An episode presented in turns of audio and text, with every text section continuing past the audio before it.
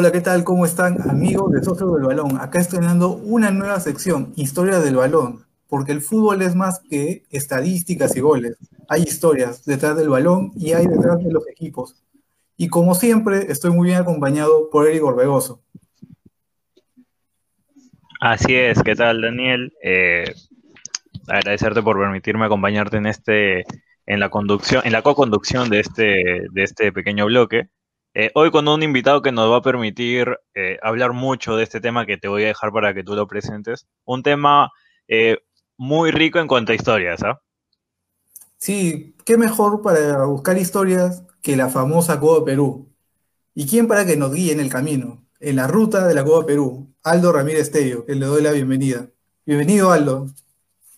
¿Cómo están, muchachos? Buenas noches, Daniel, Eric. Eh, sí, bueno, hablar de, de la Copa Perú es, eh, ¿cómo decirlo humanamente? Es, es extraño porque, valgan verdades, en época de, de aislamiento social, de, de decretos supremos en los que se, se dirimen cuarentenas y esto, se extraña la Copa Perú. O sea, tenemos la Liga 1, que es el, el torneo de, de plácemes, ¿no? De excelencia, pero, pero la, la Copa Perú tiene, tiene, tiene lo, que, lo que efectivamente no tiene la- el fútbol profesional, ¿no? El tema, el tema humano, el tema social humano. Aldo, ¿y cuál es, a mí me gustaría saber cuál es tu primer contacto con la Copa Perú? A ver, yo la Copa Perú la consigo desde 2000, puede ser 2004, porque recuerdo que en mi colegio, que es el Nuestra Señora de Belén en Ventanilla, en mi Perú, eh, el estadio Facundo Ramírez está al costado y, y siempre me llamó la atención que había fútbol ahí, pero fútbol asociado, o sea, fútbol con camisetas, con árbitros, incluso con algunos, con, con algunos hinchas, y en ese momento trataba de entender por qué razón jugaban un miércoles a las 9 de la mañana, ¿no? Entonces, ¿a qué persona en su sano juicio se le ocurre jugar un miércoles a las 9 de la mañana? Y bueno, efectivamente comencé a entender de que la, la Copa Perú, cuando, cuando pasan estas jornadas largas de, cuatro o cinco partidos por fecha, empiezan en la mañana y acaban en la tarde. Así que así comenzó un poco el, el- el- esta especie de romance, ¿no? Con el, el torneo de descenso. Y ya posteriormente lo comencé a ver de manera más íntegra, ¿no? O sea, un poco entendiendo que, que, que- que hay, que hay un fútbol más allá de que conocemos y vemos por televisión, que es un, que, que es un fútbol que va de la mano y que, bueno, cuestionablemente tiene también el, el- el aspecto de dar un cupo a, a- a primera división, ¿no? Sí, exactamente. ¿Y quién ha sido protagonista de, de la Copa Perú? Es precisamente en la segunda división de Trujillo, te cuento algo y a la gente que nos está escuchando, es Eric, quien ha jugado por el equipo. A ver, recuérdame, Eric, ¿cuál- ¿cómo se llama tu equipo? Llegué, llegué a primera, Ah, primera, llegué a primera, debuté en primera, debuté en primera por ser categoría con el defensor Chao del distrito de Virú. Eh, ahí creo que empieza un, un camino corto, pero, pero agradable también por el tema de las anécdotas. en Virú, en Virú está pues el Inca de Chao y todos estos equipos que alguna vez llegaron, ¿no? Claro.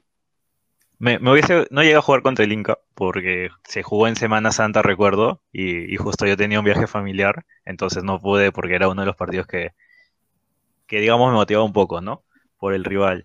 Eh, luego ya me tocó jugar en, Trujillo Segunda División. eh, nunca llegué a jugar tercera y por el tema ya está casi, ya está totalmente descartado. Me hubiese gustado también llegar a tercera. Pero eh, me quedé en segunda en Trujillo y ya último en Mocha, donde creo que se dio mi retiro. Es lo que nos pasa a los periodistas, ¿no? Que queremos jugar un poquito, pero luego nos damos cuenta de la realidad y de que, y de que es mejor estar tras un micrófono, tras una hoja, porque hay, hay, hay, efectivamente ciudadanos, vecinos, etcétera, que tienen un poquito más de, de calidad e incluso un poquito más de suerte, ¿no? Porque siempre existirá pues esta, este margen de que eh, para jugar la copa tienes que tener la decisión de ser muy osado, ¿no? O sea, dentro de tus responsabilidades, no sé, pues ir en paralelo con los estudios, con el trabajo, con las responsabilidades familiares. Por eso decía que es un torneo totalmente social, muy vivencial, porque no es pues el, torneo en el que estás todos los días este, entrenando o, a uno o doble turno y sabes que tienes que jugar un fin de semana, sino que acá estás entrenando o en la noche, muy, muy noche, o en la mañana, muy, muy temprano, para, bueno, tratar de jugar un fin de semana y como siempre, eso como se lo comenté alguna vez a, un, amigo de, una casa de televisión nacional, eh, esta injusticia, eh, este, esta injusticia epopeica, ¿no? De que puedes jugar máxime seis o siete partidos, te toca una ronda de eliminación directa y se acabó el fútbol para ti, porque ya se acaba la copa. Equipo que queda eliminado deja de competir. Claro, y a muchos se les acaba en enero, que es donde empiezas el año, o, a otros eh, en instancias más prolongadas, ¿no? Efectivamente. Aldo, ¿y tú llegaste a jugar alguna vez Copa Perú? No, gracias. No, no, no. Yo, este, si, si voy a ser determinante en mi incapacidad de patear una pelota en estadio, que sea así, hidalgamente. No, no. Pero sí, sí, sí he sido muy, sí he sido testigo, ¿ah? testigo mucho, de, mucho tiempo de, lo que fue este torneo y, bueno, como les dije, desde el colegio, ¿no? ¿De qué posición jugabas? O sea, así de forma amateur, ¿o de qué juegas? a ver, en un interescolar volante central volante central, pero no de salida, sino totalmente de marca, como, como tiene que ser también la Copa Perú, de totalmente chacreero, una barrida al suelo, eh, de, los que se recibían la amarilla a los seis minutos, o sea, no, e, e, era mi objetivo, mi dogma de fe, amarilla a los seis minutos. Sabías que jugabas cuando, cuando salías con las dos piernas llenas de tierra, ¿no? sí, total, totalmente. E, eso es, también es el ascenso, ¿no? El ascenso en general, o sea, saber de que, de que bien, si estás bien, si estás muy sucio, es que has hecho un buen trabajo, pues, ¿no? O sea, al menos, al menos has, cumplido con el deber de ser totalmente, totalmente eh, eh, de equipo. Tajante, de equipo, ¿no? Correcto. Bueno, les cuento que hoy en la mañana, hablando con mi papá, les, les, mencioné ¿no? que iba a hablar de Copa Perú y me dijo, cuando yo era arquero, yo, yo era arquero, pero en divisiones menores, nada más hasta ahí llegué. Y me comentó de que uno de sus compañeros de trabajo era dirigente en el Alfonso Ugarte de Chiclín y le había ofrecido a mí que cuando tenía 15 o 14 años para ir a tapar a Alfonso Ugarte. Pucha, hubiera sido un privilegio porque Ugarte, bueno, más allá de toda la historia, es el primer campeón de la Copa Perú, justamente. Entonces, tienes al menos ese, esa insignia, ¿no? De haber podido pertenecer al, equipo, a uno de los equipos grandes de Trujillo, ¿no? Porque ahorita ya, ya la historia ha cambiado. Y, esa camiseta, si llegabas a jugar, tenía que estar enmarcada en la sala fijo, ¿ah? Sí, claro, obvio. O sea, e, es más, yo, yo valoro mucho que tengo amigos, no, no de ninguna manera en Lima, porque en Lima la Copa Perú no, no, todavía no, no, siente la esencia, salvo que sea Lima provincias, pero la verdad es que tener una camiseta de Copa Perú guardada es, es un lujo, es un, es, un privilegio inalcanzable. Sí, bueno, Aldo, y para buscando ahí un poco de, chalaca, entré a la sección Perú Bizarro y encontré una historia muy buena, que es la de Fidelidad en Copa Perú. Me parece que tú estás en ese partido de Cultural San Martín contra Cultural Géminis. Uy, y bueno, evidentemente lo que pasó después ya fue, fue caótico porque el jugador me contactó. O sea, hay una parte, hay una parte de la historia. Obviamente eso ya no, no es publicable, pero, pero sí, fue, fue, fue así, ¿no? Había una, había una, una hincha que le reclamó en pleno partido, lo, estuvo seguramente stalkeando, ¿no? Y, vio que iba a jugar esa fecha justamente por una publicación de Chalaca con la programación de la jornada, y dijo, ah, ya, este, este sujeto va a estar acá, y así que mejor voy al estadio. Y bueno, el, Parque Ecológico Maitacapac, si no estoy recordando mal el escenario, fue, fue justamente pues el lugar perfecto para una escena de una escena de, telenovela, pues, ¿no? Una escena de, colofón que, de, que, bueno, quedará enmarcado como que, bueno, la moraleja es que sé fiel, ¿no? O sea, sé, no, no, no, no, no, no saques los pies del plato. No, evítate estos problemas. Pero se enteraron por Echelaca, o sea, ahí... Y bueno, ¿qué vamos a hacer? Ah, por algún lado iba a salir. Bueno, en esa época, bueno, ya ustedes mismos deben ser testigos, ¿no? Ahora, el, ahora Facebook es, una plataforma ideal para, poder llevar todo, ¿no? Ese partido lo transmitieron también a través de Facebook, así que están también las imágenes registradas y quedará pues la anécdota que, que el pobre tipo quedó expuesto ante la sociedad como, bueno, como que pecó, ¿no? De, de, pecó de inocente. Para salvar y darle paso a Eric, ¿por qué Chalaca se interesó en, Perú desde las etapas iniciales?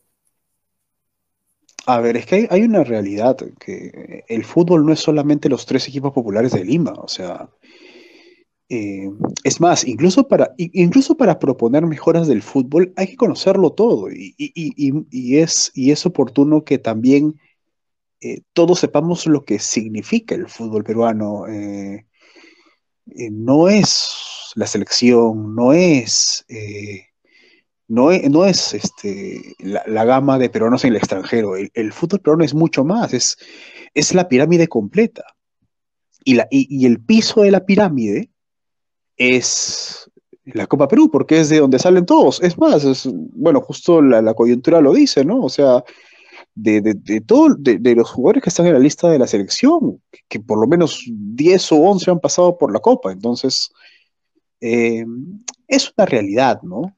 claramente, claramente hay que, hay que, hay que, hay que dar a conocer todo el sistema y, ser muy responsables en esto para que justamente a la hora de opinar, eh, el peruano que quiere, quiere hablar de fútbol o quiere, opinar de fútbol, sepa desde dónde comienza todo y, dónde termina, ¿no? porque la verdad es que la Copa Perú, así como es el, el, el inicio de la pirámide, también puede ser el culmine, porque muchos, de hecho algunos jugadores también acabaron su carrera jugando esta, este torneo, ¿no? Eh, continuando con esto de las, de las historias que, que tiene así esas, esa esencia de la Copa Perú, donde cada hecho que ocurre es anecdótico, eh, te comentaba poco en la previa de que en Trujillo hay un campo donde eh, por el arco suelen pasar aves, ¿no? Había un pavo por ahí, patos, pollos, y también pasó en el 2014 en, en Arequipa, me parece, eh, donde ingresaron va eh, vacas a un ah, fue terreno de juego. ¿no? Madre de Dios, en Inambari. Eh, fue el Inambari contra el Minsa. Eh, claro, fue un partido de etapa provincial en la que lamentablemente, bueno, ahí fue un tema de descoordinación, porque, valga en verdad, es la, la, la propietaria de, de, estas vacas eh, tiene, que dejar, tiene que dejarlas ir. Y bueno, a esa hora tomas la decisión, las vacas tienen que comer, ¿no? O sea, tienen que pastar, ¿no? es una necesidad humana. Con el perdón de repente del, del, oyente, es, es como ir a hacer tus necesidades fisiológicas. Si te llama, te llama. Entonces, eh, las pobres vacas, los, los, los, pobres rumiantes salieron y, bueno, afortunadamente no hubo embiste de, de, personas, ¿no? sino simplemente el escenario alegórico de que ese parcial uno a uno tuvo vacas a los costados y, y bueno, estuvieron ahí un rato, ¿no? Creo que un buen rato, estuvieron más de 20 minutos eh, tomando aire hasta que, hasta que nuevamente se las pudieron llevar, ¿no? Aldo, ¿y Perú? ¿Cuáles son para un equipo? Perdón, perdón, no, no te iba a copiar con, con exactitud, Daniel. Ah, sí, te consultaba sobre qué se requiere para tener un equipo como Perú. ¿Se tiene que pagar una inscripción? ¿Cómo, es?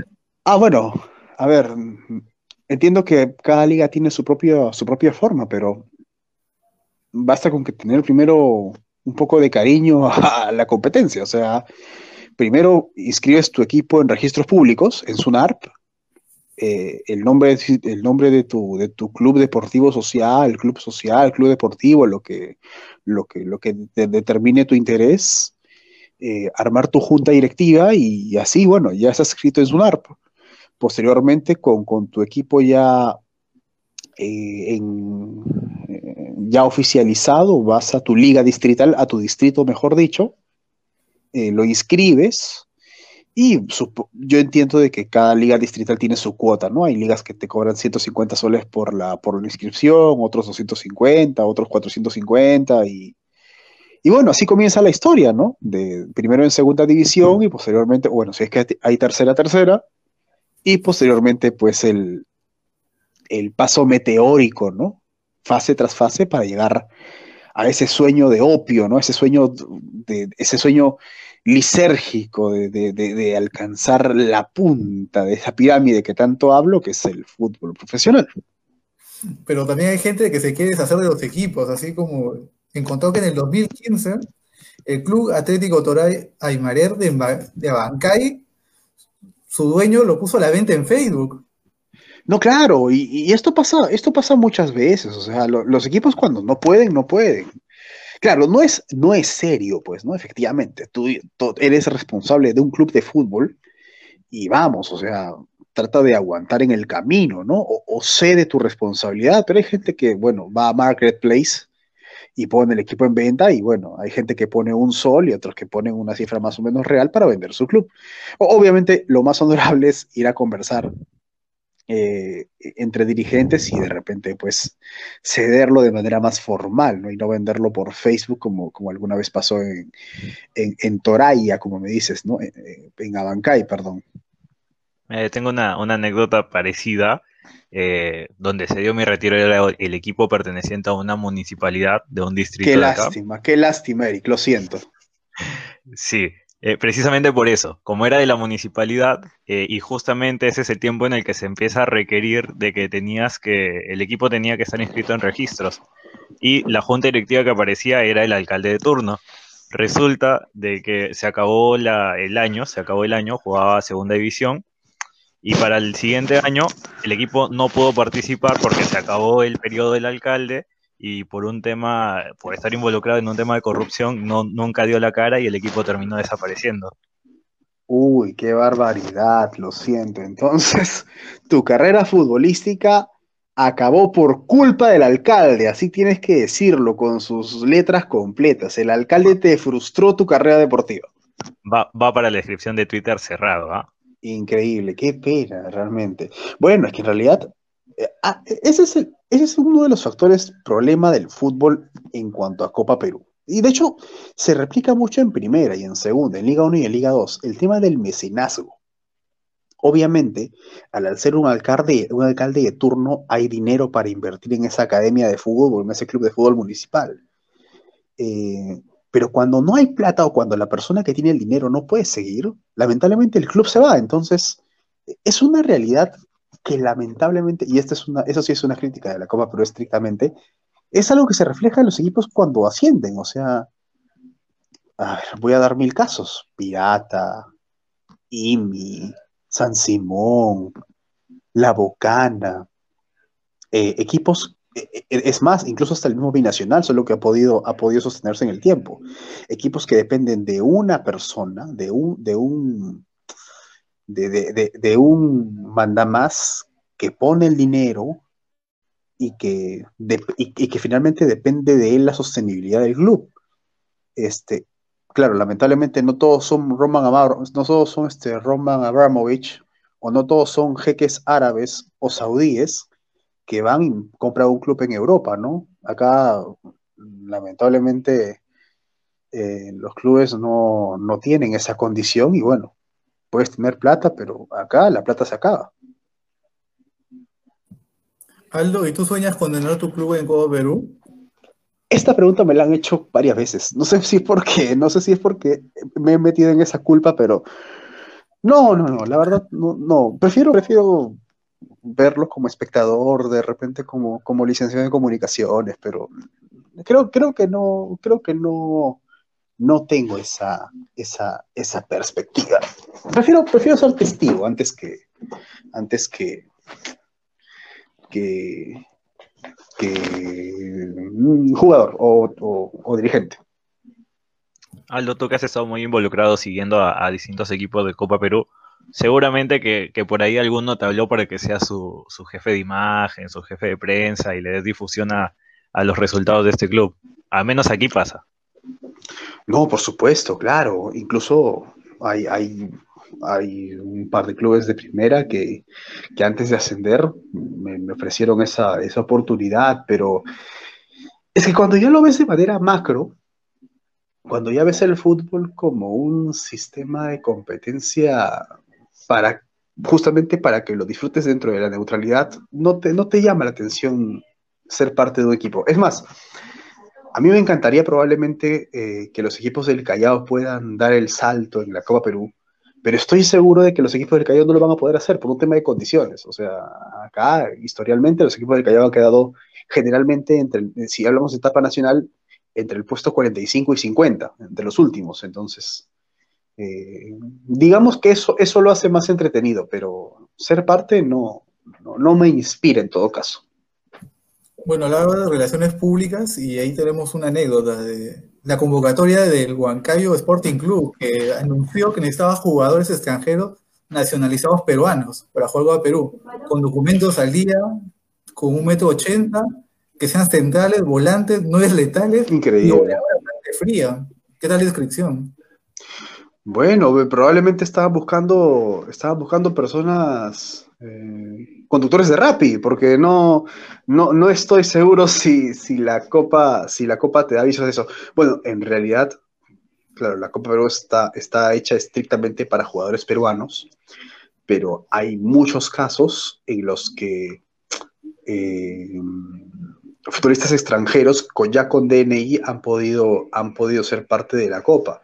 O sea, no sé, me pongo el ejemplo de este rápido, quiero recordar alguno. Eh, Rolando Tipián, por ejemplo, es un venezolano que juega en Venus. Eh, había, un, había un defensor central, Charles Quinto, juega en Torino, juega en Torino de, Talara y él es, él es colombiano. Eh, yo recuerdo algunos tijerianos que estuvieron jugando, bueno, en Carlos Steinton de Naoro el año pasado. Entonces, eh, ya, claro, tiene que pasar eso, ¿no? La documentación para poder jugar en la Copa y no, y no efectivamente regalar, pues, una, a través de una red social tu interés de que sea extranjero, ¿no? Si eran de nuevos detalles, hubieran buscado a Eric Orbegoso, quien también soñó alguna vez con ser delantero. Eh, pero, por, pero no, me di pero, cuenta que lo mío era, era defender. No, y además el alcalde le frustró su carrera, porque es lo que acaba de decir, de que lamentablemente el alcalde saliente frustró la carrera deportiva de Eric Orregoso. Así es, nunca dio la cara. Hasta ahora yo lo busco también, ¿no? Bueno, Para sacar mi carta por ahí. Qué pena. Cosas que pasan. Bueno, aunque ahora, ahora, bueno, no sé cuál será el requisito, no sé cuántos años tendrás, pero este, entiendo de que igual ahora. Ya salgo libre. Pero siempre está el interés de volver a jugar, o definitivamente ya, ya, le, ya le pones punto final al, asunto de, competir. Lo veo más difícil, pero si hay una oportunidad, vamos. Bien, listo. Eso es la Copa Perú. Eso es la Copa Perú. La posibilidad de que pueda uno seguir jugando por placer o por querer llegar, ¿no? Porque hay clubes que efectivamente quieren llegar y otros que lo hacen por competir nada más. Gracias. Eh, hablando de, ese tema de, las convocatorias y de los futbolistas extranjeros, me presenté a una convocatoria y llegó un venezolano a intentar, a intentar eh, jugar en un equipo de primera división de, acá de Trujillo. Por documentación no pudo, pero se presentó a, la convocatoria. Imagínate, pues un... Es que, es que, bueno, no es un torneo económicamente tan rentable, pero al menos, o sea, aquí en Lima evidentemente no en el Callao mucho menos. Pero entiendo que en provincia sí existe un poco más de, capacidad económica para poder afrontar este torneo, ¿no? En todo caso, mayor interés, por así decirlo. Y, bueno, justo estaban hablando de la convocatoria. ¿Qué puede decir de Sandro Rengifo? Quien ahí leí que Raúl Castro, si no me equivoco, te escribió que era su, su consentido, era Sandro Rengifo. Sandro Rengifo, jugador nacido en el distrito de Perú, que es un distrito nuevo, eh, bueno, fundado hace ya poco menos de 10 años. Eh, y que bueno, estuvo mucho tiempo jugando ah, aquí, por estos lares, por, por Lima, por, por el Callao, y bueno, llegó su oportunidad para jugar en, Huraca- en Social Audaces de Lurín, que está al sur de Lima Metropolitana.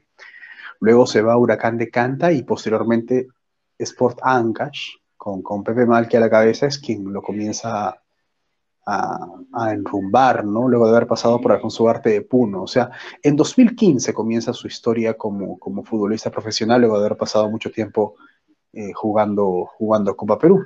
Y, y él, mismo, él mismo lo dice, o sea, a él ha servido mucho jugar Copa Perú porque le ha permitido entender eh, las dificultades y sobre todo las desavenencias que, que implica este torneo, ¿no? No, no, no es un torneo tan fácil como muchos lo pueden decir, como muchos lo podrían señalar.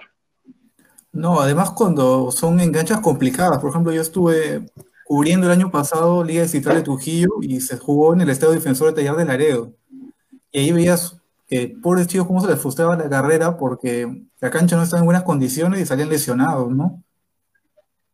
Imagínate.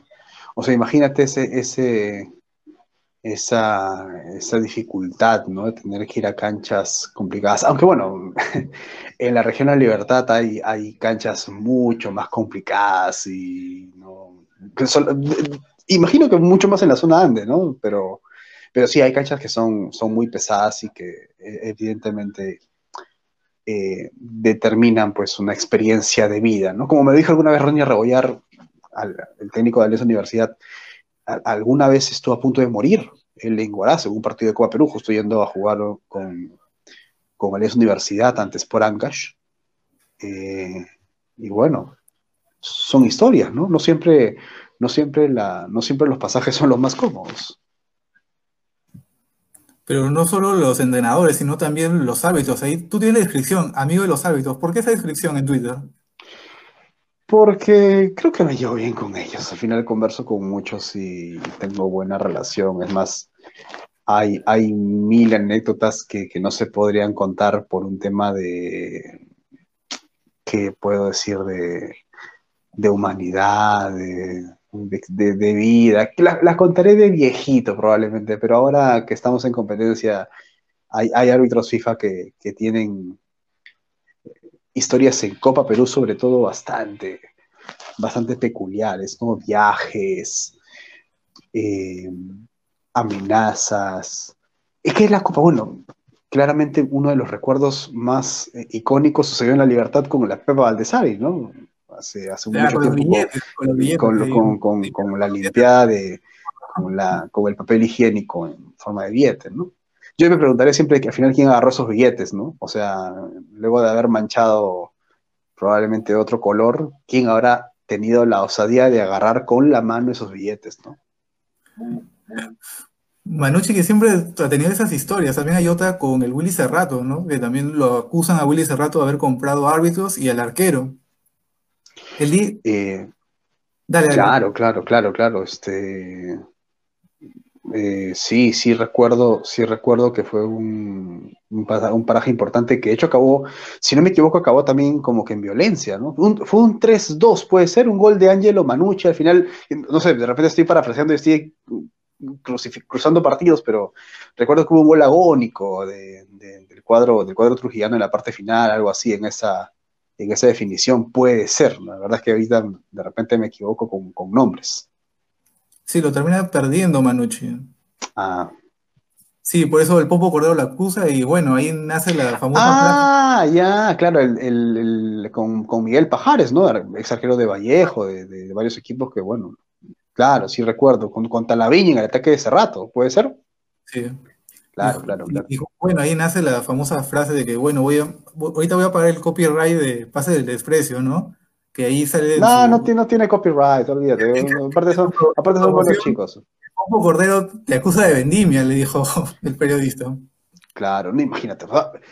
Otra cosa que tiene la Copa Perú, y creo que ustedes pueden haber sido testigos, es que su periodismo también es bastante divertido, ¿no? O sea, yo voy a recordar siempre que un partido que se jugó en Andahuaylas jugaba el, el, Policial Santa Rosa ante un equipo del Cusco, etapa regional todavía. el relator de ese partido, el, el relator en quechua, solamente mentaba a la madre. Mentaba a la madre al aire cada vez que el árbitro tenía una, un error de intención o un error de acción. Y era realmente lamentable, porque, vamos, si quiero escuchar mentadas de madre, escucho las de, las de, las Passman con River, ¿no? Pero no, no a un relator andahuaylino quejándose del árbitro. En, en esa época no había este, Facebook Live, todo era por... Si, si queríamos seguir un partido de Copa Perú tenía que ser por radio, eh, pero imagínense, pues, barbaridad y media lanzada al aire, solamente. Y bueno, la parte más cuestionable es que al final de ese partido, el mismo relator del partido le decía a la gente por dónde iba a salir el árbitro para que lo pudieran cruzar. Y fue un escándalo total. Esto ocurrió en, los- en el estadio de los Chancas de Andahuaylas. Acabó la policía, fue todo un escándalo, pero como, como- como reitero, a partir de lo de Pajares, eh, el, el periodismo local también tiene pues sus historias de Copa Perú, ¿no? No siempre son los más responsables, que digamos. A, a ver, suéltate una más, por favor. ¿De periodistas o de qué particularmente?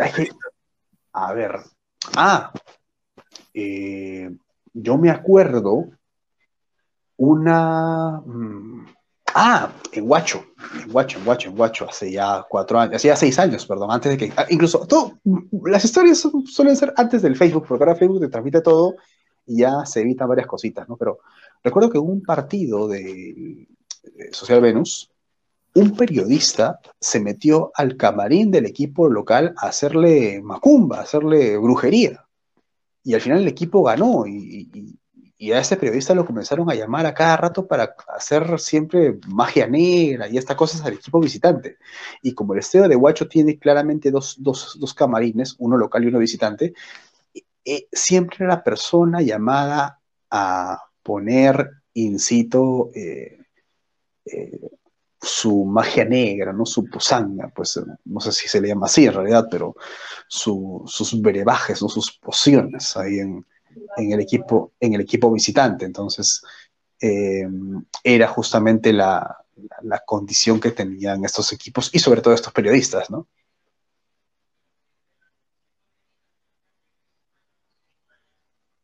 No los copio, no los copio, están con el micrófono apagado, si no me equivoco. Ah, perdón, perdón, perdón. No, te estaba comentando de los árbitros, de que deben ser declarados este, un trabajo de alto riesgo, ¿no? Yo siempre he dicho que los árbitros deben ir con las, con las armaduras doradas, luego de haber pasado las 12 casas del zodíaco y haber luchado contra Géminis, porque no hay manera humana de sobrevivir. Bueno, hay casos y casos, ¿no? También, o sea, siempre voy a, siempre, siempre la- las partes más picantes suelen ser las, las etapas provinciales, porque enfrenta distrito contra distrito. Y en esta, en esta vereda es justamente el árbitro el, el que está más expuesto, ¿no? Porque imagínate un distrito ah, que hizo todo el esfuerzo para llegar a esa etapa y que por una condición arbitral o por incomodidad respecto a ese sentido eh, no llega, pues imagínate lo que genera, ¿no? ¿Por cuántas canchas te has paseado a lo largo de la Copa Perú? No he contado, pero tiene que haber sido tranquilamente, con- sumando provincias, 150. Aldo, eh, ya que hablábamos de las canchas, te pido dos, precisamente dos. Una, la el estadio en el que tú hayas estado, que puedes decir, este estadio tranquilamente puede servir para la primera división. Y la otra, que sería el estadio en las peores condiciones que has visto. Eh, pero de primera hay varios, ¿no? O sea, ma- no- ¿cuál sería el requisito para, para, para ser de primera? ¿Cuál, cuál era el estadio de, de Alianza Atlético de Sullana? Que un tiempo jugaba, era un el de Bernal, era horrible. Bueno, pero el estadio de Bernal es horrible porque hace calor y es sintético, como pasa en muchas canchas en realidad. El, el, el héroe de San Ramón, cuando hacía calor y, y estaba el sintético, era, era pesadísimo. El Mansiche mismo, el Mansiche con el sintético en el calor era, era, era horrible. Pero que vendían ricas raspadillas. ¿Sabes? Cuando sube Trujillo, lo que, lo que más voy a destacar era la- eran las raspadillas afuera del estadio. Ricas raspadillas. Eh, pero ya, un estadio así poco explorado y que merecería su, su lugarcito es el estadio de Machu Picchu, por ejemplo. Hay un estadio de Machu Picchu en el Cusco que, bueno, nunca ha tenido fútbol profesional porque es chiquito, pero es un estadio bonito. Eh, en, en, no, sé si, no sé si has ido a, a hacer turismo a, a Cusco. Hay un momento en el que pasas este, subiendo a Machu Picchu, creo que se puede ver un estadio. No sé si es ese, uno chiquito en, entre edificios. Sí, e, ese es el estadio, ese es el estadio, de Machu Picchu. Es un estadio muy chiquito, bonito. Bueno, Machu Picchu es Machu Picchu, ¿no? O sea, es un lugar totalmente formidable para estar. Ahora, el estadio más feo, caramba, hay varios, ¿no? Eh, en todo caso, del estadio que tengo más bravos recuerdos ha sido el estadio del el Estadio Santa Lucía, que se encuentra en Barrios Altos. Bueno, no sé si, no sé si conocen Barrios Altos, es una de las zonas picantes. Es un lugar, es un lugar muy picante, Barrios Altos. Eh, y recuerdo que lo primero que pude observar era una vaca muerta. Había una vaca muerta en la puerta, en, en el estadio mismo. Jugaba San Agustín contra la Asociación Lari y había una vaca muerta. Así, con sus dimensiones, una vaca, vaca, una vaca, una vaca. ¿Y qué otra, cancha peligrosa, otra cancha peligrosa donde tal vez los jugadores, por ejemplo, recuerdo que Yacuabamba en el Cusco tuvo que salir, tuvieron que hacer un plan, ¿no? De escape. Bueno, pero imagínense, el partido se jugó en el, en el Garcilaso, ni siquiera se jugó en una cancha, en una cancha este, eh, inaudita. Estadios pesados. Mm. Ah, yo recuerdo el estadio de Ambo en Huánuco es un estadio que se parece mucho a, a Namekusei. O sea, tiene sus, faldas, sus faldas, sus faldas este, como cerros, muy altas, y la gente está en la parte superior. Y a las personas no se les ocurre acercarse un poco más a la, falda de ese cerrito, que es la tribuna, porque es una caída tranquilamente de 8 metros. Y la cancha está abajo. E, es como la bombonera, Lucine. La, la bombonera eh, que tiene forma de D es la tribuna de palco. Imagínense que si alguien se cae de ahí, 8 metros. O sea, es. Es muerte segura. Es, muerte segura. Pero bueno, obviamente, pues no. Al menos no han habido casos conocidos en Copa Perú porque la gente no es tan tonta para quedarse en la falda, ¿no? Se va un poco más atrás y, y hace pues su, su, su observación de, de, los partidos ahí en ese lugar, en Ambo. Pachetea también tiene una cancha bonita, una cancha interesante, una cancha medio, medio singular, extraña. Eh, el, yo recuerdo mm, el Jorge Forest Forest de Yarinacocha también es un estadio simpático porque su el reservorio de Yarinacocha está al costado. De ahí hay un montón de canchas que tienen cementerios adyacentes. El estadio de Pachacamac tiene un cementerio al costado. Em, ah, bueno, perdón, ya de repente no era mi intención meter hilo de anécdotas, pero me agarraron en un buen momento para recordar. dale. El, colegio, el estadio del Hospital Sergio Bernales de Coyique, al momento de entrar a ese estadio, jugaba la Liga Interdistrital de Coyique, el segundo em, em, tiene, tiene salas, pues salas de atención a enfermos pero la tercera sala tenía una ventana que era la sala de autopsias. Y ahí estaba, y tú entrabas por ahí y veías la ventana y veías cómo le estaban abriendo la panza a una persona muerta, ¿no? Pero ya, imagínate, o sea, estas cosas siguen la Copa Perú, lugares a veces bastante, bastante singulares que, bueno, da para, da para contar. de repente no como anécdotas, sino como imágenes, ¿no? Igual hay algunas fotos que uno tiene en el archivo y, y, sirven para, eventuales recuerdos y reuniones sociales en las que, bueno, da para tema, ¿no? Y hablar sobre Copa Perú, ¿todo eso te ha ayudado para tal vez con una chica hablar o no, es un tema? Va a ser un tema ese Copa Perú. Bueno, aunque la verdad, eh, hay, hay personas que sí están ligadas al fútbol y que, y que bueno, son, son parte de la Copa, ¿no? La Copa, la Copa Perú no es solamente de hombres, o sea, este, hay muchas mujeres que son técnicos, que son dirigentes, que son periodistas y que forman parte de, esta, de ese certamen, ¿no? Y sobre todo los principales hinchas, que a veces son las mamás y, y bueno, las hermanas por ahí. Por ejemplo, yo recuerdo bastante en el Estadio Defensor Taller de Laredo, que las mamás eran las principales hinchas e incluso querían agarrar al árbitro, ¿no? No, imagínate, recuerdo, que, recuerdo mucho en San Miguel que una señora salió bajo de la tribuna con un palo y un clavo para pegarle al árbitro. Afortunadamente pasó, pasó como anécdota, pero hubiera sido un poco peligroso que la señora ejerza su poder eh, de inferioridad con un palo y un clavo, ¿no? Y también sale el típico Oye, ¿por qué golpeas a mi hijo? en cada Eh, estadio bueno, pasa, grito. pasa más en fútbol de menores, ¿no? Pero sí, sí, seguramente sí existe esta, esta premisa En de que no le, puedes, no, le puedes, no le puedes golpear al chivolo, pues, ¿no? Bueno, es que en realidad también pasa porque ah, en Copa Perú debutan muchos chivolos, ¿no? Hay chicos de, de 15, 14 años que debutan en primera y de que efectivamente pues van con su, van con su mamá o, su, o el papá y, bueno, no les toca cruzarse con un defensa central de 40 años le mete un tackle y obviamente al, menor le va a doler. ¿Y es posible dar el salto de Cuba a Perú a, a, primera? Porque acá tengo algunos casos, ¿no? Por ejemplo, el de Miguel Trauco, de Germán Carti y de Santiago Casiete. De, de, primera, de Copa Perú primera, pero me parece que en la mayoría de casos son futbolistas que ascienden con el equipo. No creo que un equipo contrate a, a un futbolista de Copa Perú. Puede que se dé el caso, pero no creo. Sí, por ejemplo, hay el caso de Marcos Lluvia, que a mí me sorprendió. Y que da el salto a Alianza Lima, a la reserva.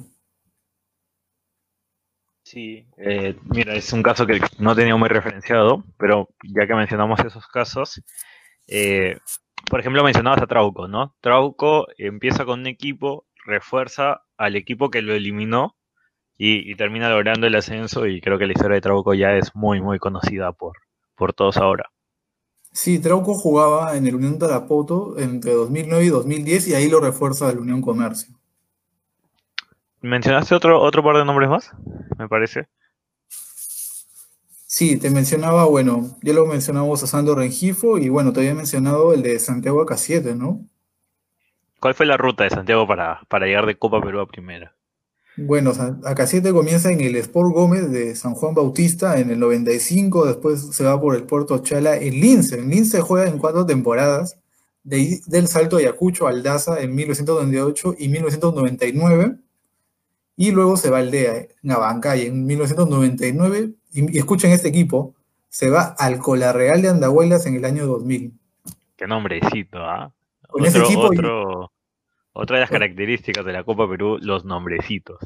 Sí, algo lindo, ¿no? Que ha dado la vuelta a todo el mundo y con el Cola Real llega al cuarto de final, si no me equivoco. Santiago Ahora, Casiet, sí. Esto de Cola Real viene de una marca de, de gaseosas, si no me equivoco. ¿Existía sí, de... una marca de gaseosas? Sí. Sí, exacto, sí. Se hace lo cierto. Mira, hay cada caso en, en, este, en este torneo que, como bien mencionaba Aldo, tiene muchas excentricidades, muchos datos curiosos, muchas anécdotas. Eh, no tengo entendido si hay algún otro equipo que tenga nombre así de, de alguna marca. A ver, bueno, haciendo eh, memoria. Mmm. Mira, acá tengo Sport Pilsen. Yo quisiera jugar ahí, ¿ah? Ah, ahí está. Tú que, te gusta ¿Dónde firmo? ¿Dónde firmo? Vas a jugar gratis. Una, una, caja a cambio. No, ahí el sueldo, el, el, sueldo es bonito, ¿no? Imagínate los las primas por, por ganar partidos, por avanzar de fase. Sí, increíble. Y ese es tu, tu, equipo ideal. Pero bueno, pasando, hay el Club Tejido La Unión de Jesús María. Finalista en el 85 y bueno, la perdió ante Hungaritos Agusti, Agustino. Otro nombrecito, ¿no? Curioso. Sí, y debe haber más, ¿ah? ¿eh? Hay, hay sin duda un sinfín de, de nombres en, en, esta maravillosa Copa Perú. Y bueno, de empresarios hay el comercial Aguas Verde, que fue subcampeón en 1979. Ese, ese es en Tumbes. En Tumbes, claro. Eh, zona fronteriza, casi fronteriza ya con, con Ecuador. Y ya que hablábamos comercial, no sé si recuerdas que, no, no, recuerdo la temporada de la Liga 1, de que había el clásico comerciantes entre Unión Comercio y Comerciantes Unidos. Clásico de comerciantes solo por el nombre, ¿eh? no había rivalidad, no había ningún condimento, el nombre era el principal eh, factor para llamarlo a esto un clásico de comerciantes. Curioso también. ¿ah? No, no es necesario seguir en Copa Perú para, para ver este tipo de anécdotas. También pasan en primera. Y hablábamos de, de bebidas espirituosas que a ti tanto te gustan. Mira, este también sería un equipo ideal para ti. Deportivo Trago Corto de José Luis Bustamante Rivero en Arequipa. Ahora, yo me pregunto, si estos equipos con, con esos nombres tan particulares llegaran a primera división, ¿tú crees que cambiarían el nombre o se mantiene? ¿Te imaginas? Ya estábamos en un partido de Copa Libertadores por el lado de Perú, Deportivo Trago Corto, como que... Ah, ¿tú crees que, que permanezca ese nombre? Bueno, el, el Pirata creo que lo tuvo que cambiar porque era, ellos eran Molinos el Pirata. También lo hizo Bolognesi. Bolognesi era Sport Bolito. Claro, Bolognesi también un equipo histórico que, que forma parte de este, de este cambio. Bueno, y siguiendo, también nos vamos a la selva. Hay, la- no sé si escuchó esta bebida, eh, el Rompencalzón Fútbol Club. Esa, be- esa bebida, no sé si También, también nombre de tragos también. En Minor Loreto, ¿qué tal nombre? Mira. Ah, ¿cómo, cómo sería un, un campeonato de primera división con estos nombres tan particulares? ah? Otro equipo que también daría seguro sensación es el Atlético Ricopollo de Santa Rita de Siguas en Arequipa. Hay algunos que vienen con Cherry, ¿ah? Hay, hay algunos equipos que vienen con Cherry incluido. Eso te quería preguntar, ¿qué tal? Tú que has jugado Copa Perú, ¿es difícil conseguir auspiciador o no tanto? A ver, no sé cómo le hacían, depende, ¿no? Depende mucho de los equipos. Por suerte, en los equipos en los que me ha tocado, bueno, me ha tocado variado, ¿ah? Los pocos equipos en los que he estado, eh, había uno donde el principal auspiciador era el futbolista, eh, había otro en el que había gente eh, dentro del, del- equipo, había gente que tenía buenos contactos y por ahí bastaba con una llamadita para, conseguir algún, algún ingreso, ¿no? No un auspicio permanente porque eso en, en Copa Perú no existe, a menos de que estés en una etapa más avanzada, pero sí, a ver, si tenías buenas relaciones o, o alguien, algún integrante lo tenía, algo, algo te llegaba. Pero hay equipos que, por ejemplo, no tienen esa suerte de los equipos donde tú has estado, y por ejemplo, el caso del Club Deportivo El Porvenir en la Liga de Pacasmayo, ¿no? Que tuvo que dejar a un lado su, su número de las camisetas en la parte de atrás y lo llenó de auspiciadores. Esa imagen fue viral, ¿no? Sí, ahí eso fue, lo hizo viral nuestro amigo Víctor López, quien lamentablemente no estaba acá. Tenía que estar Víctor, le mandamos un saludo de Tribuna Trujillana. Claro, recuerdo mucho el, post que realizó Víctor y que quizá por ahí buscándolo alguno lo puede encontrar, donde eh, seguía más las marcas que el número. Incluso era difícil percibir el número del futbolista. Me parece que el número estaba casi a un costado, ¿no? Sí, exactamente.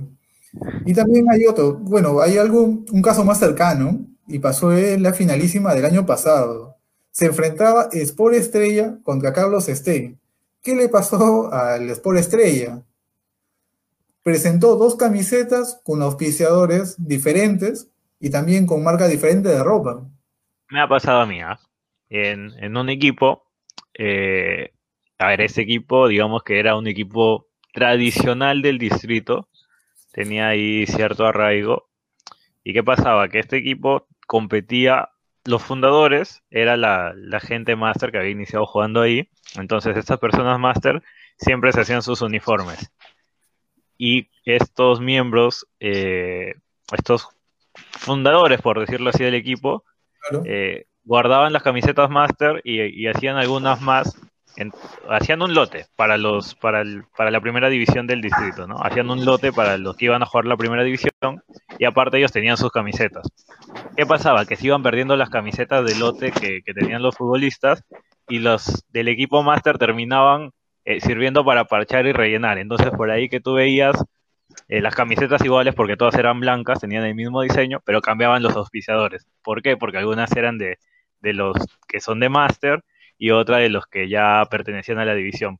¿Y qué hacían cuando había, por ejemplo, uno de los fundadores usaba la 4? Tú veías tres camisetas con, con el número 4, distinto auspiciador, el dueño era la misma persona y con cinta, con cinta masking eh, te cambiaban el número. Bueno, ahí lo tenemos a Aldo otra vez. Aldo, Sí, sorry, so- sorry muchachos, tuve una, una impronta telefónica, pero ya, cuéntenme. No, no te ¿En preocupes. qué estábamos, estábamos? estábamos hablando de camisetas acá con Eri. Camisetas que recuerden Uy. Osos de Limatambo, que tenía bimbo en el pecho. Y el escudo también era bimbo. Increíble. Eh, mm, a ver, ¿qué más? ¿Qué más? Camisetas. Bueno, siempre están estas de estas originales, ¿no? Con, con Adidas, Nike, que evidentemente no tienen nada que ver con, con- con las, con las camisetas. Bueno, yo recuerdo el... mm, ah, ¿Cómo se llama este? Era un equipo de chorrillos que usaba la camiseta de Alemania 1990 que bueno, recordarán esa final que le gana Alemania a Argentina con el penal de Matías Breme, de Andreas Breme, perdón, este, que era negro, rojo y amarillo, pero como rombitos. Ah, claro, la moda Este, retro. Claro, entonces este, de Italia 90, y recuerdo que había un equipo de Surquillo que usaba esa, ese, ese uniforme. Eh, bueno, está esta camiseta de- del orgullo gay. Una de- de- en realidad era de construcción civil, ¿no? Que era que era una camiseta este, con, con, con- con los colores del arco iris. Eh, siempre se puso en cuestionamiento si era el escudo del arco iris o la bandera del Tahuantinsuyo, pero al final, bueno, era construcción civil, así que no, tiene, no tenía que ver ni con el Tahuantinsuyo ni con, ni con la comunidad LGTBIQ, entonces, ¿qué habrá sido? La cosa es que tenía esta, este uniforme multicolor en, en sus sedas. Eh, y de ahí, bueno, como les dije, siempre esta originalidad de haber, eh, de tener eh, camisetas similares a, la- a las de otros equipos de mayor jerarquía, ¿no? No sé si recuerdan, muchachos, este, este equipo que se vistió de Saiyajin, de, de Dragon Ball Z. Pero voy a desmitificar porque no fue de Copa Perú. La prensa, la prensa se comió la galleta, pero no, no era de Perú, era un equipo, un era un equipo máster, pues, ¿no? Era un equipo máster de, de- de- de- de una zona en Puno y bueno, la gente se la creyó. La Perú tampoco es que sea tan, eh, tan singular, ¿no? O sea, seguramente sí habrá algún equipo que tenga alguna camiseta de allí, pero no fue este. Esa, esa camiseta de Saiyajin pasó a ser de arquero. ¿ah? Yo he visto arqueros con esas camisetas. O, Claro, o de con hecho. polos de, de, de Avengers. De hecho, había un, había un arquero uruguayo, Guruchiaga puede ser, que usaba camisetas de, de, de superhéroes, un arquero de Defensor Sporting o de Peñarol, que usaba camisetas de superhéroes, de Spider-Man, de, de- de Hulk, este, de Batman, o sea, sí, usaba uniformes este, eh, Algo coloridos. con Chilaver, me parece. O como con Chila, bueno, usaba un pitbull, ¿no? Alguna Sí, vez usó un sí. pitbull en, en, en Vélez, pero sí, o sea, bueno, es un tema de, de arte, ¿no? Cuestionable, pero lo usan. Mencionabas de equipos que mantienen las marcas, ¿no? Entre comillas, originales. Y bueno, de eso lo debe saber Eric, porque Eric tuvo el honor, pocos, tienen ese honor de enfrentarse al Manchester City. Caramba, qué, qué privilegio. Los 90 minutos, ¿ah? Los 90 minutos contra Manchester City, creo que esa también iría para, para descripción de Twitter, ¿ah? Creo que ya Claro, cambia es- mi perfil. Ese equipo era de Trujillo, pues, ¿no? De Trujillo mismo. Sí, me la Claro, enfrenté equipo que cuando había estaban en segunda división. El año que ascienden. O sea, te encontraste con De Bruyne, con esa gente. Sí, eh, a parar a Gabriel Jesús, olvídate. Claro, solo que con apellidos más normales, ¿no? Ramírez, Pérez, López, cosas que pasan. Y nada pareció a la cancha del Etihad Stadium, seguro. No, para nada, para nada. Lo único parecido era la, la tribuna cerca. Ah, imagínate, pues. Pero ese es un tema, ese es un tema también de la Copa Perú. La cercanía de las tribunas con la cancha. Bueno, como no tienen pues pista atlética todas, existe esta, este margen pequeño. Ahora vas- se, va, se va a escuchar de repente un poquito chauvinista, ¿ya? Yo siempre he pensado que los estadios de fútbol deberían tener esas dimensiones.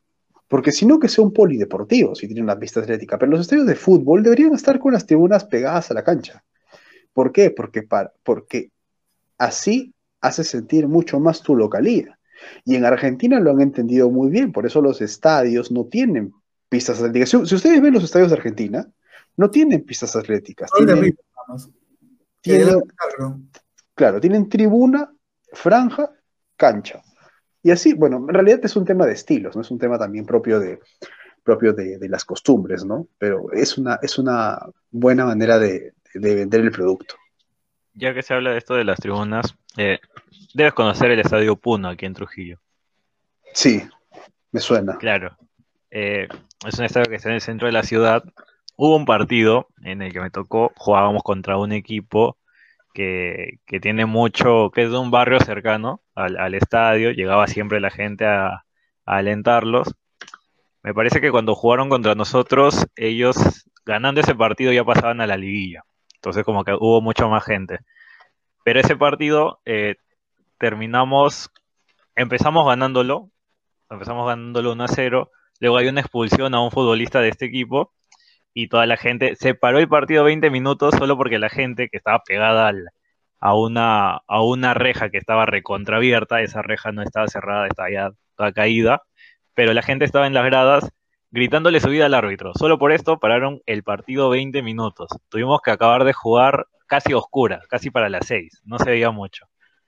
Y era increíble porque la gente gritaba con amenazas al árbitro, pero tenían toda la posibilidad de, de entrar a agredir si ellos querían, pero el, el árbitro por precaución decidió pararlo 20 minutos. Bueno, hay que, hay que priorizar la salud, ¿no? Evidentemente, ¿por qué te vas a exponer? Es un tema también de los árbitros que, que entienden esto de la copa, ¿no? O sea, si el partido lo tienes, si el partido está en el trámite resuelto, ¿para qué te vas a exponer por las puras? Pero es todo un tema eso del arbitraje, ¿no? Porque recuerdo, por ejemplo, un árbitro que se tuvo que escapar, tipo Spider-Man, y, y saltar del alambrado. Ha pasado muchas veces. Yo recuerdo, a ver, yo recuerdo varias veces en, el Cusco. Eh, recuerdo eh, partidos así en... Yo recuerdo un partido del Deportivo Yaguarmayu en Ollantaytambo, que el árbitro se terminó, se terminó, se terminó metiendo un bosque para poder zafar de la, de la hinchada, porque la hinchada local, la hinchada visitante, la que estaba eh, entrando a agredir, pero efectivamente, pues, quienes no conocen eh, las partes del Cusco, ah, era la convención en el Cusco, quienes no conocen esas zonas, pues evidentemente no tienen cómo, cómo encontrarte, ¿no? Eh, pero sí, sí, fue, recuerdo que hubo, hubo algo de eso también en el, en el Cusco. También mencionabas la salud, y eso es, casi escaso, ¿no? Por ejemplo, es raro ver una ambulancia en un estadio de Copa Perú. Bueno, aunque en realidad ahora ya lo hay, pues, ¿no? O sea, sobre todo cuando son estadios municipales, ¿no? En el que efectivamente no tienes por qué, no tienes por qué exponer tu, tu, tu- la integridad de tu, de tu institución para, para este, un partido de, de copa, ¿no? Sí, porque acá, eh, revisando también la información, hubo que una mamá tuvo que hacer de kinesióloga en Junín. Ah, en Huancavelica. En Huancavelica fue esto. en- puede ser en. No me acuerdo, no me acuerdo qué provincia fue, pero fue en Huancavelica. Claro, es el jugador Paulo Condori en el partido de Sport Junín. Y claro, sí, con el Unión Deportiva Ascensión de Huancavelica.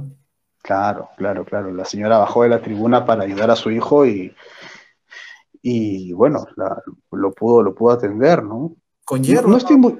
Sí, sí, con hierbas. Es que la verdad es que pa- pasa con la COVID-19, ¿no? Hay mucha gente que confía en, en- en- en lo, na- en lo natural y bueno, a veces resulta, y en este caso en la Copa Perú, si no tienes más recursos, eh, a- hay una cuestión de fe, ¿no?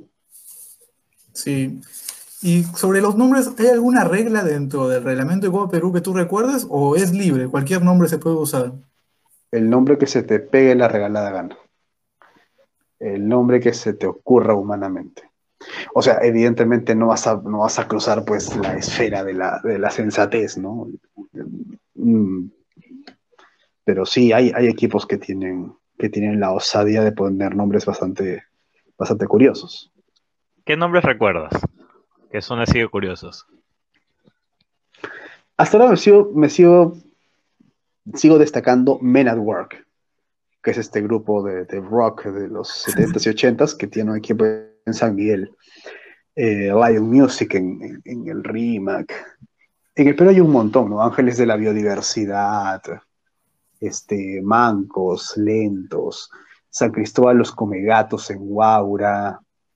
Eh, uf, en Chincho. Bueno, los bombones es un equipo histórico en Chincha. De hecho, mucho- muchos de los jugadores aliancistas de los ochentas, famosos, salieron jugando en Chincha en los bombones, que era, la, era, era los bombones y San José, eran los equipos de Chincha y bueno, eran, e- es un equipo tradicional en, en- en esa parte de Ica. No- Pero sí, equipos hay un montón, con nombres totalmente curiosos. Un- no sé, probablemente ustedes han visto la lista que, que alguna vez sacamos en echar acá, pero siempre, siempre, se, siempre se esfuerzan en, en ser más creativos, ¿no? Hasta ahora estoy buscando, y es una infidencia, el Club Deportivo Paolo Guerrero, porque me dicen que hay alguno ya en competencia, así que bueno, será también parte de esta, de esta ilustre lista. Me parece que es por Puno Cusco, me parece, no estoy seguro. Posiblemente. Pues estoy esperando a que aparezca oficialmente el Club Deportivo Paolo Guerrero. Pero Pablo Guerrero sí tiene su estadio, me parece. Sí, tiene, tiene, una, tiene un estadio. De hecho, hay jugadores en actividad que tienen estadios, ¿no? Hugo Sotil, César Cueto, eh, Hugo Sotil en Parcona, César Cueto en, Nuevo Chimbote, en, el departamento de Ancash, provincia de Santa. Eh, creo recordar que hay un estadio Carlos Daniel Jurado también por el Cusco, pero sí, o sea, deportistas en actividad tienen sus, tienen sus estadios también. También hay- por acá por la libertad también hay de jugadores como Juan Román Riquelme y hay una escuela, academia Rey Pelé, te cuento. Hay un Rey Pelé en la Libertad. Yo no tenía ese dato, les agradezco la fuente. Tercera división. ¿Dónde se- Rey Pelé, increíble. Bueno, Escuela no- Soccer Rey Pelé, sí. Bueno, en ese caso solamente faltaría que aparezca un Maradona y probablemente tengamos una nueva sección en, en Perú Bizarro en algún momento de nuestra vida. Así que hay un. Rey Pelé, increíble, buen dato. Hay, No hay también una aca- academia todavía, creo, o no estoy seguro si participa en, en segunda o tercera división de la Esperanza, que es que tiene que ver con Marcelo Bielsa. No recuerdo bien el nombre, pero tiene que ver con Marcelo Bielsa. Uy, uy, uy, uy. Están tirándome las fijas, muchachos, ¿ah? Bien, ¿ah? Marcelo Bielsa, increíble. Bueno, ojalá compita en Copa Perú para poder verlo, porque qué simpático sería tener a Bielsa por acá, la verdad. Yo, yo soy más del estilo, del estilo defensivo, tres volantes de marca y, y todos atrás. Pero bueno, igual es interesante poder tener un Marcelo Bielsa en la Copa Perú.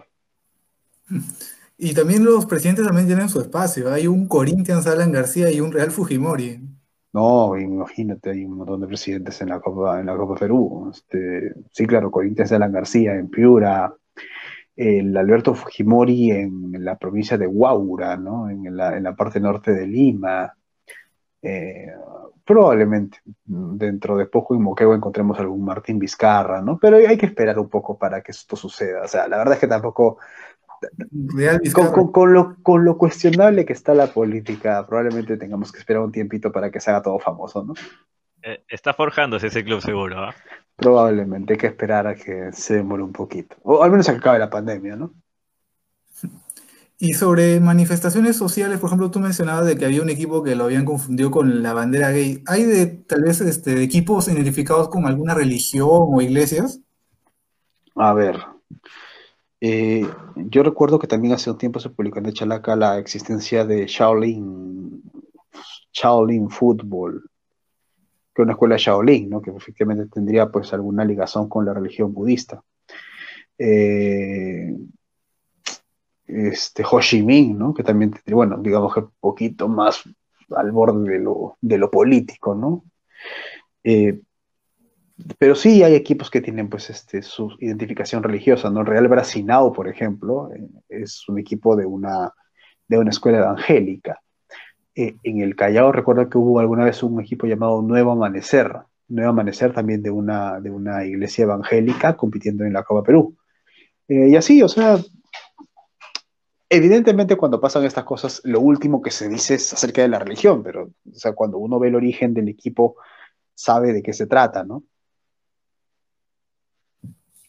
Y sobre los árbitros, una anécdota que te hayan dejado en algún lugar peligroso. Alguna vez creo que escuché una que tenías en el, de un árbitro en el BRAE. Ah, pucha, eso se lo conté a, se lo conté a la gente PD y me arrepiento. Este, me arrepiento porque me llamó el árbitro. Eh, no, no, bueno, básicamente un, un árbitro ya profesional fue asignado al Braem.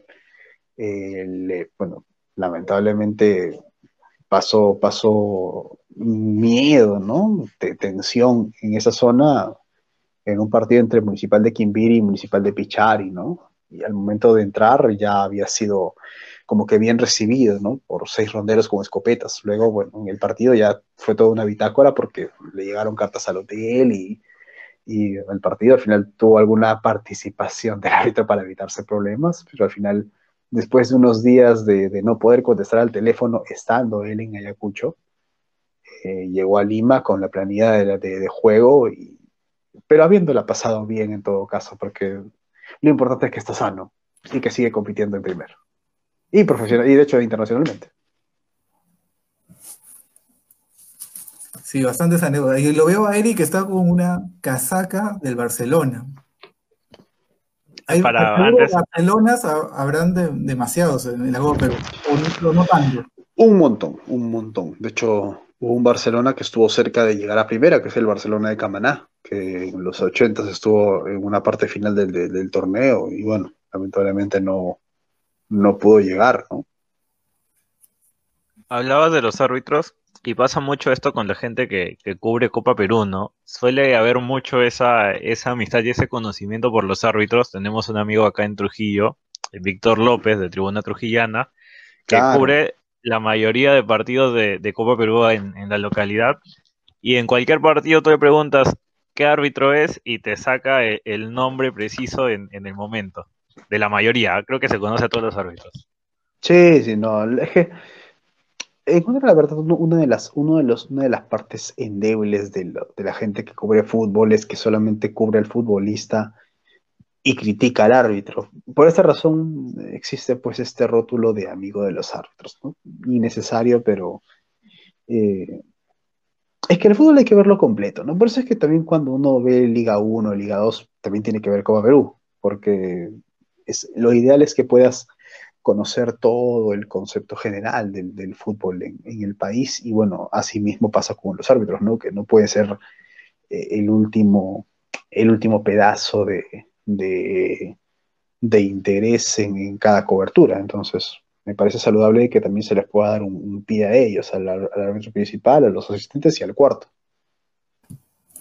Y tú que has, te has pasado por varias canchas, algún jugador que tú hubieras dicho, mm, llegó la hubiera llegado a la profesional, tenía condiciones. ¿Qué nombre me puedes dar por ahí? Uf, hay varios. Hay varios. Mm, que no llegó. O que llegó. No, que no llegó y, bueno, tira y que sí llegó también puede ser. Mm, bueno, que sí llegó Jack Durán, ¿no? Jack Durán es alguien. Lo de, Jack Durán es totalmente icónico porque estuvo en primera, estuvo en San Martín y en Alianza Lima, su, por tener cosas en la cabeza no, no terminó de, despegar en el momento en que podía hacerlo. Pasó varios años en Copa Perú y ahora, bueno, está jugando una, buena Liga 1, ¿no? Lástima que no, todavía no, fue citado por, por, Ricardo Gareca. Eh, jugador que no llegó en Copa Perú. Pucha, bueno, sí llegó, ¿no? Yo, recuerdo claramente que Segundo Acevedo, que ustedes lo deben conocer mucho mejor, probablemente por la zona, era un crack total. Segundo Acevedo es jugador con una técnica impresionante. Eh, y bueno, está ahorita tratando de también hacerse, sostener su carrera en, el torneo de primera, ¿no? Em, jugadores así top que no hayan podido dar el salto. Mm, yo recuerdo. Es que igual si es que si es que si eres bueno llegas al fútbol profesional por, aunque sea segunda división, por algún tramo, ¿no? John Camero, por ejemplo, un jugador, de Abancay que estuvo mucho tiempo en, Cultural Santa Rosa, incluso jugando segunda, y bueno, se quedó ahí todavía, ¿no? Eh, no sé, me, puedo quedar de repente, de repente en, esa, en medianía de, los que son buenos, ¿no? Pero, al final sí, al final sí eres bueno y constante llegas al fútbol profesional, o sea, si no te interesa jugar más allá, tampoco, listo, eres feliz jugando como Perú. ¿Y es verdad este mito de la argolla o tú crees que no, que no existe? ¿Hay en, en visto? ¿Argolla en qué sentido? O sea, de que tú hayas dicho, "Mm, este jugador debe ser porque tal vez tiene una ayuda del entrenador o algo así. Bueno, siempre hay eso, ¿no? O sea, al final mm, el talento tiene que ir acompañado primero de, de la responsabilidad social eh, y segundo, de repente, de, de- que se te den las oportunidades, ¿no? Hay jugadores que tienen oportunidades varias y tras tanto insistir llegan a primera. Hay otros que, pues, pese a ser mucho más talentosos, solamente tienen una chance para poder eh, dar el salto y lamentablemente se quedan ahí. O sea, es un tema de oportunidades. Tampoco es que todo se restrinja, ¿no? O sea, si eres bueno, vas a llegar. Y si no, pues jugarás siempre en la medianía hasta que tengas una nueva oportunidad. Y bueno, regresando al tema de los equipos, a veces hay equipos que son tradicionales, que incluso han jugado primera y se pierden en el tiempo, como es el caso del José Galvez, ¿no? Incluso en la misma liga de Chimbote llegó a tener equipos con el mismo nombre. Ah, claro, los es que Gales es un equipo tradicional en Chimbote. José, Galvez es historia pura. José Galvez es, es el equipo más importante de Chimbote y el segundo más importante de la región Ancash junto a Sport Ancash. Entonces, eh, de repente, bueno, si pesa, ¿no? Le puede competir a, a Galvez en cuanto a, en cuanto a dinastía y tradición en Chimbote, pero Galvez es, es, es, es la franja que se respeta ya. Eh, y sí, bueno, eh, eh, lo mismo pasa con Garcilaso. Deportivo Garcilaso tiene, tiene varios equipos llamados Garcilaso, perdón, en, la Liga del Cusco. O sea, hay equipos que tienen, que por ser tradicionales tienen equipos de menor rango. Vallejo, o sea, si, si Vallejo por, por, por azares del destino volvía a Copa Perú desde la Liga 2, eh, se hubiera encontrado con, no sé, pues, con todos los equipos que tiene ahí, Forza Surra, Vallejeanos, o sea, hay, hay también hay, hay, este, hay equipos que son, son parte de la institución y bueno, tienen ese vínculo. ¿Y cuál es la región más fuerte en lo que respecta a Copa Perú? Ah, eso es difícil de decir. Es difícil, de, de que igual depende, depende del contexto, ¿no? O sea, el, el equipo que más lo ganó fue Torino de Talara, pero no, necesariamente Piura es la región más fuerte. Depende, es más, si tú ves la tabla te vas a dar cuenta de que no existe una, un club que, que, haya, que haya conseguido, perdón, un departamento que haya conseguido la regularidad para, para esto, ¿no?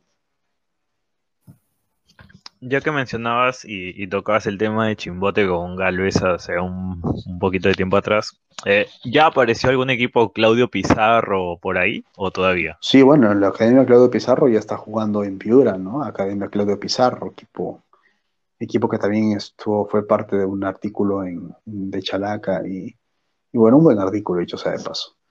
Eh, sí, sí, estos equipos ya, ya, ya, ya están. Digamos que lo único que les puede hacer falta es un poquito de un poquito de, de, de color para, para, seguir en vigencia, ¿no?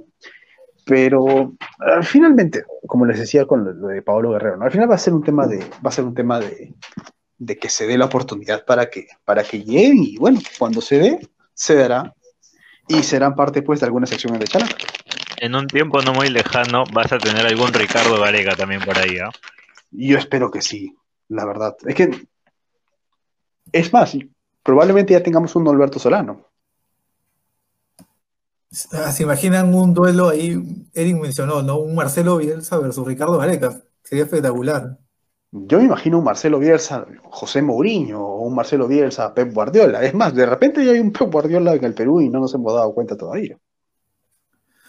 Bueno, Aldo, para hacer una buena charla, para no quitarte más tu tiempo, me gustaría saber para ti qué significa la Copa Perú en tu vida. A ver, ¿qué es la Copa Perú? Eh, es difícil decirlo porque la verdad es que si estamos conversando es por la Copa Perú. Es un torneo extraño. Es un torneo. Es el torneo más humano que existe. Más allá de ser el torneo más grande del mundo, porque tiene la mayor cantidad de clubes en todo el mundo, es el torneo más humano, porque cada equipo, cada, cada jugador, cada, cada dirigente tiene una historia, pero tiene una historia vigente. A diferencia del fútbol profesional, en que los equipos ya solamente están ligados a su club y trabajan en su club y viven en su club, la Copa Perú no. La Copa Perú son personas que después de jugar tienen una vida por detrás, tienen casos de vida distintos y esto los hace especiales. Por eso, en todo caso, resumo diciendo que la Copa Perú es un torneo especial. Linda, linda frase para cerrar. Te agradezco tu tiempo, Aldo. Ojalá que no haya sido la última vez y bueno, muchas gracias. No, al contrario, un placer, muchachos. Y estamos en comunicación. Si te gustó este capítulo de Historia del Balón, no te olvides de seguirnos en todas nuestras redes. Estamos en Facebook, en Instagram, en Twitter y en Spotify. Será hasta una próxima oportunidad. Un abrazo grande.